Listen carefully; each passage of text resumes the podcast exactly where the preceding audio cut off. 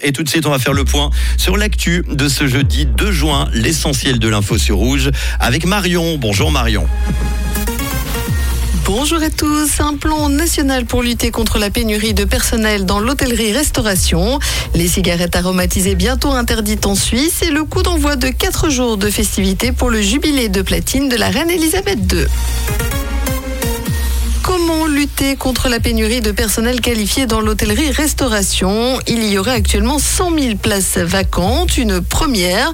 Gastro Suisse a donc présenté hier à Saint-Gall un plan en 5 points. Il prévoit de meilleures conditions d'embauche et de formation, une valorisation des métiers de la branche auprès des jeunes pour augmenter son niveau d'attractivité. Mais il faudra du temps pour que ces mesures déploient leurs effets. La Suisse doit-elle interdire les cigarettes aromatisées? Oui, selon le national qui soutient une motion allant en ce sens dans le but de protéger la jeunesse des arômes et autres produits addictifs.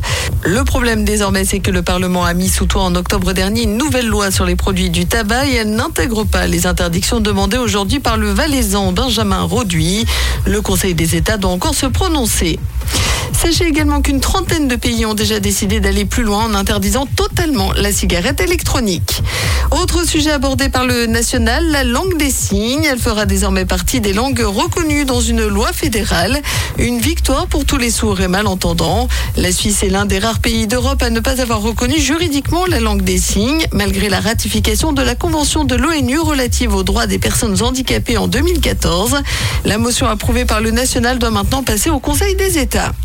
Du nouveau sur WhatsApp, la célèbre messagerie du groupe Meta. Actuellement impossible de revenir sur une erreur de frappe ou de destinataire lorsque le message a été envoyé. Mais les choses pourraient changer. Une nouvelle option d'édition vient d'apparaître. Elle permet de modifier un message déjà envoyé depuis les versions iOS, Android et web du service de messagerie instantanée. Plus de 200 000 événements, des millions de participants et un milliard de spectateurs. Les Britanniques célèbrent à partir d'aujourd'hui et jusqu'à dimanche les 70 ans de règne de la reine Elisabeth II. Jamais aucun souverain britannique n'a régné aussi longtemps et il est peu probable qu'un autre atteigne prochainement une telle longévité. Le prince héritier Charles a 73 ans, son fils William bientôt 40.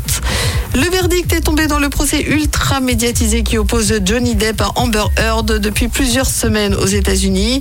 L'actrice devra bien régler plus de 10 millions de dollars de dommages et intérêts à son ex-mari pour diffamation.